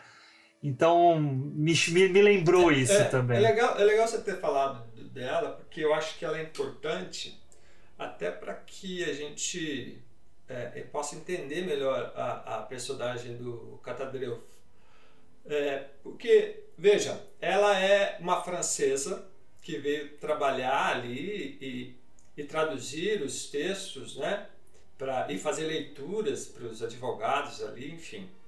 Ou seja, ela chega como uma mulher à frente do seu tempo, né? É, digamos assim, porque a roupa dela é diferente, o olhar Ela dela é se vê sempre de forma clara, né? É. Essa coisa de ser mais culto, enfim. Presumo que seja isso. E também a, a importância do francês na época era maior, né? Do que o inglês, enfim. Então, a- aí dá essa. a- a- tem até um momento que ele brinca, né? Com o advogado para quem ele trabalha, o que tem o queixo proeminente lá. É, o- Fala pra ele: é, mas você não sabe francês, então não venha encher o saco. É tipo isso. Um tempo depois ele tá falando francês. Ah, esse personagem é maravilhoso. É, o nome dele é De Ganclar. De Ganclar. The Gun Clan. É isso mesmo, The Ganglar. É, o nome dele é o mais difícil. É, tem dois, tem, tem É. dois As no final, né? E aí é interessante, só para concluir, que ela dá todo momento para ele demonstração que gosta, enfim. E ele, e ele retribui isso. Porém, ele mostra um pouco do perfil, né? é, vingativo, quando ele presume Aham. que ela tá com outro, Lá na praia, né? é que ele não entende aquilo. Aí você fala assim, poxa, tem a ver um pouco com é, a mãe dele e com o pai dele, né? Essa aquela coisa de tipo, né? Ele já julgou ela sem saber. Ah, é, um mal entendido bem, até bem clichêzinho aquela cena da praia. É, pode ser um irmão, Sim, pode ser total. um. É, pode Primo. ser. A gente nunca fica sabendo. Um amigo. É, é. Tanto que quando ele Um encontra ela de novo, ele pergunta pelo sobrenome do cara, né? É, é. Presumindo que ela tinha casado com ele. E ela tá casada com outro cara. É o outro, não era aquele cara. Meneer Katendrijven! Meneer Katendrijven! Ik weet wat u denkt. Dat het een enorm toeval is dat wij elkaar hier treffen, maar toeval bestaat niet. Toeval bestaat niet. Wie zegt dat? Ik? Maar er zijn vastgeleerde theorieën over. Ik sta daar. Heeft u al gezwommen? Nee, nog niet. Ik ik ben er net. U? Vanochtend heel even. Maar als u er zo meteen induikt, dan zwem ik graag nog eens met u mee. Tenzij dat ongelegen komt natuurlijk. Nee. Nee, helemaal niet. Het is alleen... U kunt toch wel zwemmen? Ik heb geen badpak bij me. Alleen maar boeken. U komt hier Ik om kom hier eigenlijk alleen maar om te studeren. Ja. Ik had het kunnen weten. Maar misschien wilt u een wandeling maken. Een wandeling?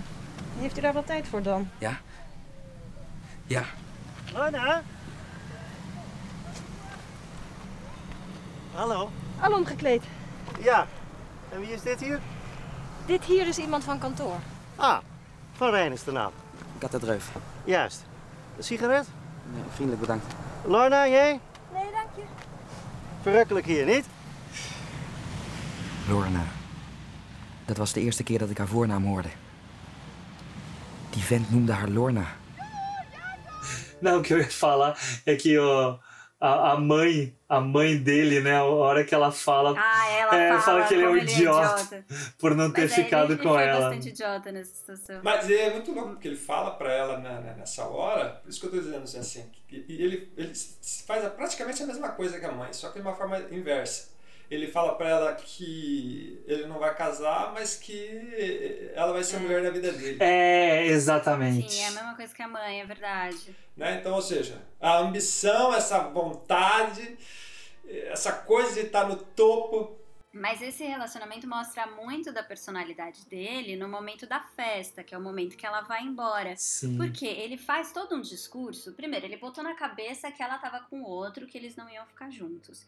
E aí, tanto que quando ele tá na praia, ele fica puto e vai embora, Isso. fala, ah, vou estudar. E aí ele, ele faz todo um discurso olhando pra ela, que é completamente. É um pouco vingativo, mas é um pouco também aquele discurso meio de, de maníaco, assim, muito focado numa coisa, que descobriu as- o seu propósito da vida. Porque ele fala que, ah, então eu descobri que você precisa persistir, que você pode vir de qualquer lugar, né? Ser pobre, ascender e tal, qualquer um pode, desde que você tenha foco e não deixe nada te distrair. E ele fala isso olhando pra ela, porque ela era a distração dele, e aí ele usa a desculpa do, do ciúme, de achar que foi derrotado por outro, pra dizer que não, na verdade eu é que escolhi não, né, não investir nisso e fui focar nos meus estudos e isso deu certo pra mim.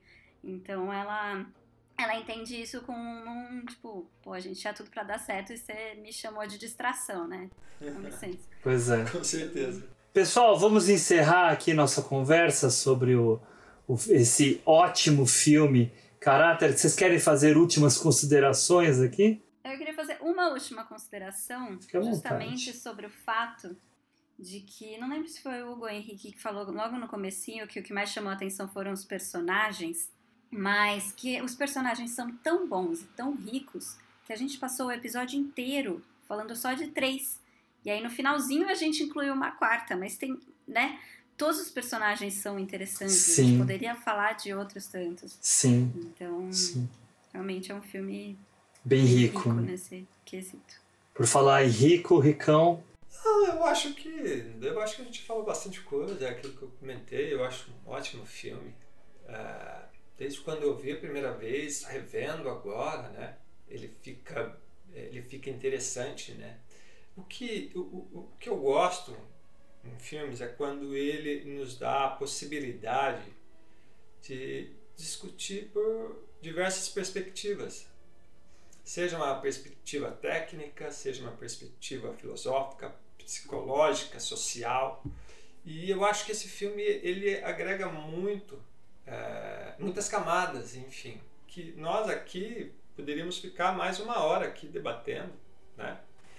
E ver que mesmo a gente tendo nós três aqui, vamos dizer assim, uma linha do filme parecida, mas a gente tem olhares diferentes. Sim. E o filme, quando o filme traz isso, é muito bom.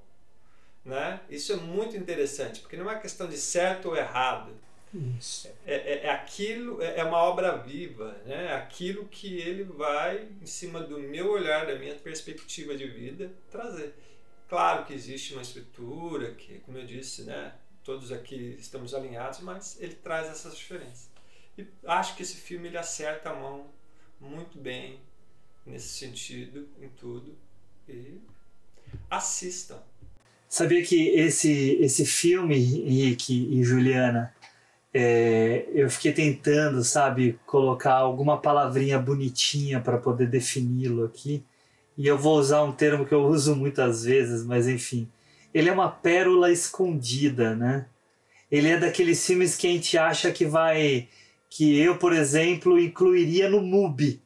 Né? O MUBI que que sempre encontra coisas assim que meio que desapareceram, né? E, e que as pessoas precisam assistir. Então espero que uma hora o MUBI traga ele pra gente. Ou qualquer outro serviço de streaming. Fica a dica. Fica a dica aí pros, pros colegas. Mas é um filme muito lindo, né? Ele é muito estimulante. Eu vou dizer uma coisa que tem a ver até com todas as nossas despedidas que a gente faz aqui no programa de que a gente aprende um com o outro, né? Assim como eu tenho feito em outros episódios nossos, eu venho com pouca coisa anotada. Eu anoto, eu anoto principalmente momentos do filme que são para me lembrar coisas a serem ditas, mas muitas vezes eu entro no episódio assim com uma certa dúvida, sabe? Ai, mas o que será que de fato eu vou falar, né? E aí vocês dois ficam me puxando as reflexões, entendeu? E eu acredito que isso aconteça com vocês também. Sim. E eu acho isso muito legal. E esse filme possibilitou muito isso, porque teve várias coisas que eu pensei aqui que nada era discurso ensaiado. Era tudo, foi tudo coisa que veio a partir do que vocês falaram. Então, uma obra de arte, né, é o que o Henrique estava falando, ela tem que possibilitar a gente discutir e trazer mesmo esses olhares diferentes. Nem sempre precisa concluir, né, mas permitir a gente assim se sentir vivo, vendo uma coisa que é diferente. Ele não é. E é um filme bom de assistir, não é um filme difícil, é um filme gostoso. Então, enfim, fica a, a recomendação para todos. Mas agora, minha gente, a gente vai partir para nossas dicas.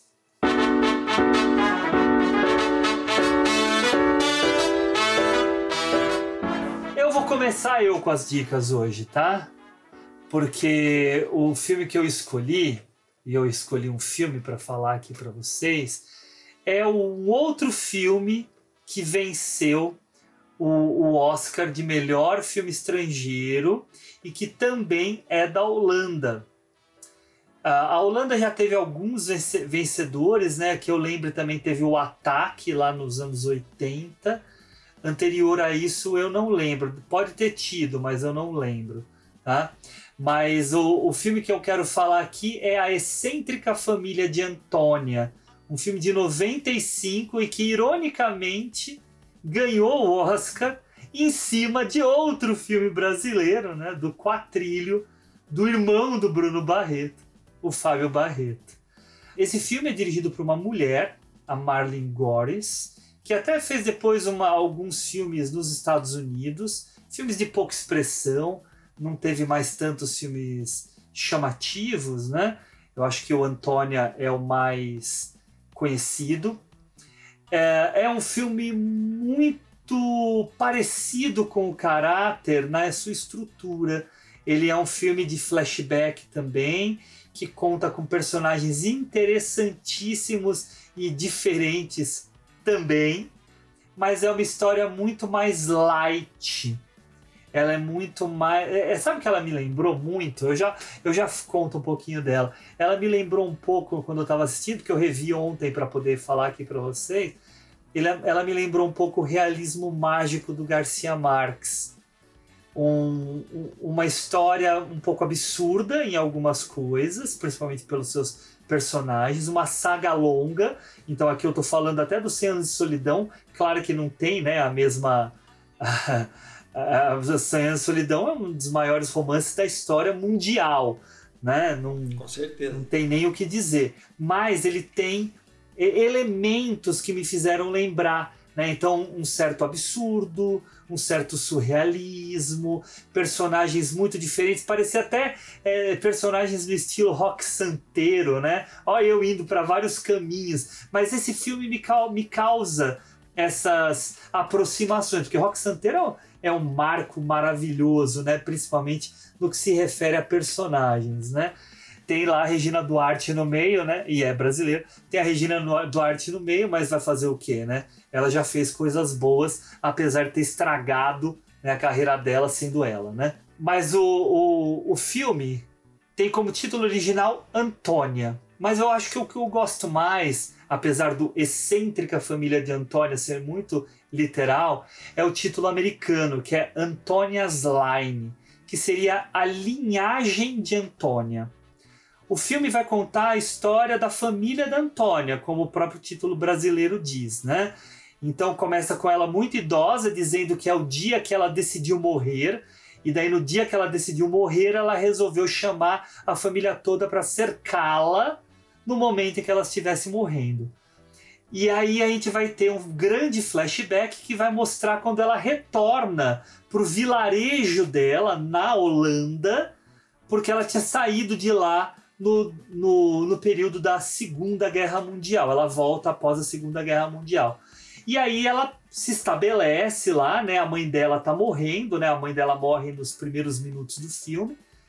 E ela vai junto com a filha dela. E daí tem toda a linhagem que vem a partir daí, né? A filha tem uma outra filha, a neta tem uma outra filha, e assim vai.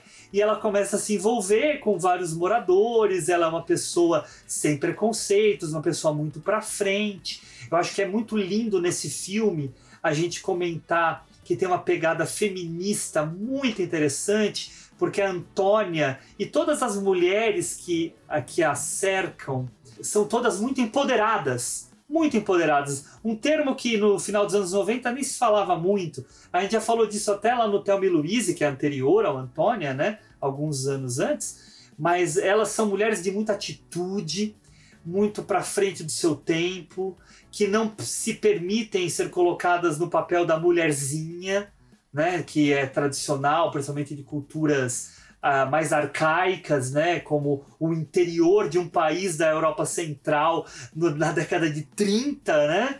E, e, o filme percorre aproximadamente uns 40 anos da, da vida dessas famílias, né? Então a gente vê personagens incríveis passando pela, pela trama, nascendo, vivendo e morrendo, e tudo de uma forma muito coerente. E eu queria fazer uma observação final, uh, porque não tem uma trama assim, né? É mais eles vivendo as vidas deles lá com os conflitos internos, né? Daquele, daquele micromundo, né? Mas eu tenho que mencionar que o Jan Declerc, que é o Dreverhaven do caráter, está também nesse filme. Esse filme é dois anos antes do caráter. E ele faz um fazendeiro que é um doce de pessoa. Ele é um, um fofíssimo. Ele é querido. E ele já tinha participado de um filme belga, porque ele é belga, né?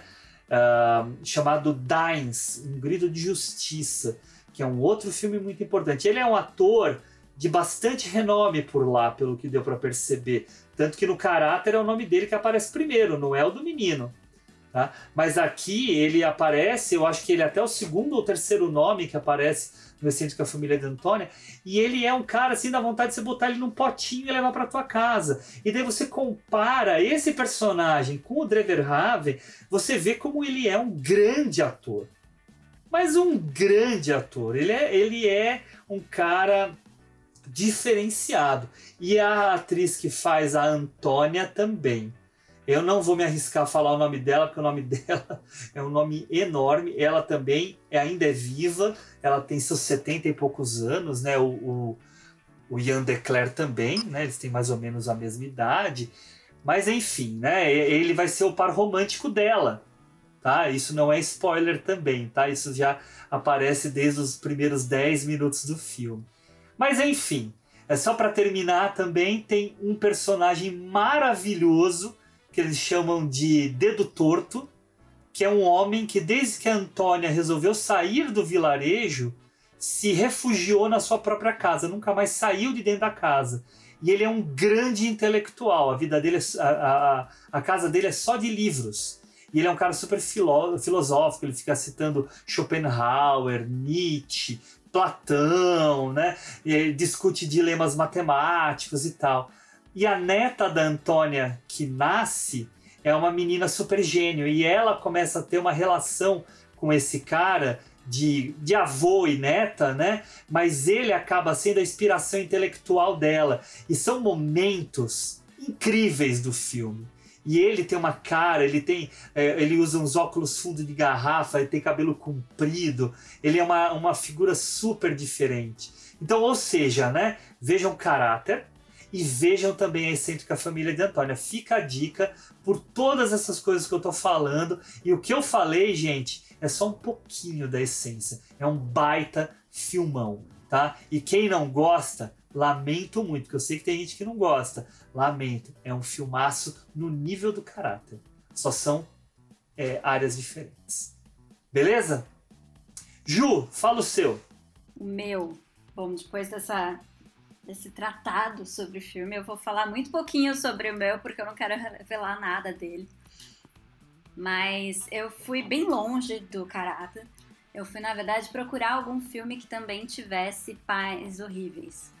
Né? E eu fiquei pensando, falei, gente, deve ter um monte, como é que eu não consigo lembrar? Eu consegui lembrar desse, mas eu fui pro extremo do pior pai do mundo, assim. Mas é um filme grego de 2013 chamado Miss Violence, do Alexandre Zavranas. E é um filme pesadaço. Assim, você não quer ver um filme pesado, passa longe, mas ele é um filme incrível que vai marcar, assim, né, para sempre, faz parte da onda estranha de filmes gregos que veio aí nos 2013, 2014, veio um monte, né, de filmes meio pesados, né, tava tendo uma crise econômica pesada e aí eles começaram a expressar isso no cinema com muita violência, né? E esse filme, ele começa para ver o quão levinho ele é, né? Ele começa com uma festa de aniversário de uma criança de 11 anos, uma menina, ela tá lá na casa da família, um monte de, né, todos os parentes ali e tal, bonitinho. Ela cochicha alguma coisa com a irmã. Aí ela vai até a janela e ela pula. E assim se começa o filme. Mais ou menos que nem o começo do caráter, a gente começa com uma morte e vai tentar descobrir o que diabos aconteceu pra gente chegar nesse ponto. Né? Então o filme ele vai aos poucos mostrando pra gente que família é essa, quem são essas pessoas, a gente vai entendendo mais ou menos quem é quem ali, quem é mãe de quem, irmã de quem e tal. E, e vendo como funciona essa a hipocrisia, porque é uma família que por fora mostra aquela coisa toda bonita, uma família perfeita. O filme até usa uns tons pastéis, umas músicas alegres para te colocar nesse clima, para mostrar aquela família bem margarina, bem perfeitinha. É, se eu não me engano, é, sei lá, anos 80, 90, alguma coisa assim, também é um pouco de época, assim, um passado recente, digamos. E, então é tudo coloridinho, clarinho e tal. Só que é uma família com sérios problemas, né? Então a gente vai aos poucos descobrindo quais são os podres ali dentro e o que, que levaria uma criança a desistir de tudo tão cedo assim. Enfim, essa é minha dica. Eu não posso contar muito mais, mas vejam, é um filmaço. É, eu tive uma experiência triste com esse filme porque ele saiu, né, por um selo novo até chamado Esfera Filmes e comprei o DVD. Daí quando eu fui assistir, estava com um problema muito sério de som, mal dava para escutar. A impressão que me deu que era um problema de master mesmo, não era nem daquela cópia. E aí eu, eu larguei de lado, porque não dava para escutar direito, e aí acabei não indo atrás de outro Mas eu fui até o momento em que a menina se joga da janela e daí tem a cena seguinte, que eu acho que é no hospital. Daí eu parei, falei assim, ah, não... É bem no comecinho, né? Não começou ainda a, a desenrolar. É, não, ele é pesado, ele é pesado, você sai mal. Mas é. Mas, é, mas ele é cru, né? Ele é cru, ele mostra uma realidade. Sim. Essa ideia da família margarina, é, e o que, que há por trás dessa hipocrisia, enfim. É um filmão. Desde controle, rigidez, até, enfim, coisas muito piores. Mas sim, eu, eu, eu vi na mostra, se eu não me engano, no ano mesmo, 2013, quando saiu. Mas essa história de parar filme no meio, eu, eu tive uma situação, acho que até pior, porque eu parei filme no final. E tava numa cabine assistindo o filme a trabalho. Era uma salinha pequena da própria empresa e tal, e, e, num bairro que cai muito a luz toda vez que chove por causa das árvores. Eu sei porque minha mãe morava lá também, e sempre toda chuva caía a luz. E aí a gente tava no finalzinho do filme, assim, tipo aquele auge, faltando, sei lá, 5, 10 minutos para acabar, e você tá, meu Deus, o que, que vai acontecer agora? E caiu a luz. Mas de qual filme que foi isso, Ju? Foi um filme chamado Fruitvale Station, com o Michael B. Jordan. Acho que o primeiro que ele estourou, assim. Gosto muito do mesmo diretor é do Pantera Negra. Ele é, ele é. Exatamente. É, né? Do Ryan Coogler. É o primeiro filme do Ryan é, Coogler. É um belo filme. filme. É um filmaço. Belo filme. E tava assim, no final, naquele momento, você tá meio que sofrendo junto, você tá botando todas as suas tripas para fora. E aí parou. E aí, assim, voltou rápido. Sei lá, ficou uns 15 minutos, alguma coisa assim. Ah, mas aí, aí já perdeu. Mas assim, voltar pra ver só o finalzinho, tipo, você já respirou, sabe? Você Não, já eu... perdeu completamente o embalo. E Nossa, esse filme é um filme curto, de tiro curto, e é um filme que quer. Sim, você vai numa que tacada É, só. na tacada. Vixe, estragou mesmo. É, Putz, que pena. Não, é, eu amei o filme mesmo assim. Aham, Não, aham. não estragou o filme, mas O- foi triste. O Michael B. Jordan é um ator muito bom. Ele é eu gosto muito, muito. bom Ele tem ator. feito, né? Nossa, Ah, tem, tem que, so- tem que sobreviver, né? Tem que pagar os boletos. Não sei se é só pagar os boletos. Acho que ele gosta, né? Tem um- uma vaidade, quer pegar uns papéis grandes e tal, é, e acaba sacrificando talvez papéis melhores. Mas ele é bom. É, Ele é bom, gosto. Henricão, você tem um, um- uma, uma dica aí bem diferente das nossas, né? É, rapaz. Então, quando eu peguei pra rever e o, filme, caráter, fiquei imaginando, né? Poxa, eu queria trazer algo que dialogasse com, com o filme. Mas que não precisasse ser igual ao filme ou que tivesse uma semelhança muito grande com o filme. E eu, no fim, acabei lembrando de um livro é, no qual eu escolhi aqui para dar como dica. O livro chama Os Irmãos Karamazov, do Fyodor Dostoevsky. Alguns críticos considerado o melhor livro dele. O seu último, né? Enfim. Ah, é o último. É o último. É, acho que dois anos depois, é dois ou três anos depois. Não, dois anos depois ele morre. É, ele tinha uma ideia de continuar, né, de fazer uma continuação pela personagem principal que é, é Alyosha. É, Alyosha. Os nomes difíceis, né, pra gente falar. Mas enfim. Hoje é o dia. Como vocês sabem, eu gosto muito do Dostoiévski, né, pela temática, pela forma como ele lida com os livros, com, com os temas, enfim. É, é, os irmãos Karamazov fala, é, é, na realidade, é sobre parricídio, né? É a história de um pai maléfico, sem caráter, amoral, né? Dos seus três filhos. É uma trama muito bem engendrada, um livro que, que traz várias discussões entre questões de fé, racionalidade. E o interessante é que o pai, né, que é o Pavlovich Karamazov, ele é uma figura estranha, é, egoísta, enfim. E ele acaba tendo o seu primeiro filho com uma mulher e depois ele, ele, ela acaba morrendo e ele fica com uma parte da herança dessa mulher. E aí depois ele se casa de novo, uma jovem, que também acaba recebendo um grande dote dela, acaba tendo mais dois filhos. E depois ela acaba fugindo com uma outra pessoa e deixando toda a herança com ele. Né? Aí começa uma degradação da família, porque ah, o primeiro filho é o Dimitri, né? ele representa uma figura né, é, mais masculina, viril, bonito, galanteador, mais beberrão, militar. E os outros dois filhos, que são o Ivan, que é um intelectual, digamos assim, racional, que não, não acredita em Deus. E tem o mais novo, que é o Alyosha, e que está estudando para ser monge, enfim. E a história se dá quando Alyosha resolve voltar para casa do pai. É uma trama, é uma história que, que vai ao seu extremo. É, Dostoiévski, através das personagens, ele tenta botar a gente sempre no limite das discussões né, na relação.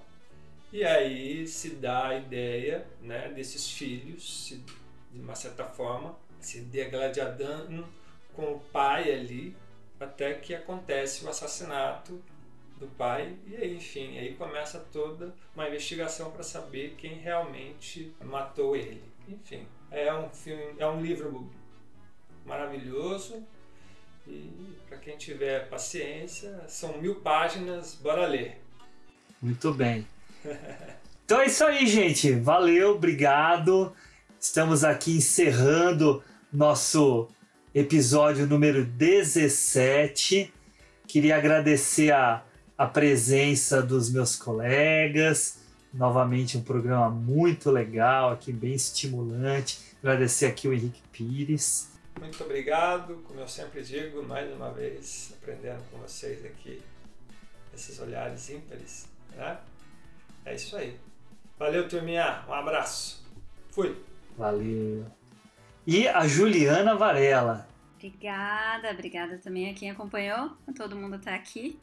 E fica o convite para seguirem a gente lá no Instagram também e darem suas sugestões, opiniões, falarem o que acharam desse episódio lá. Isso aí. É isso, estamos todos ouvidos.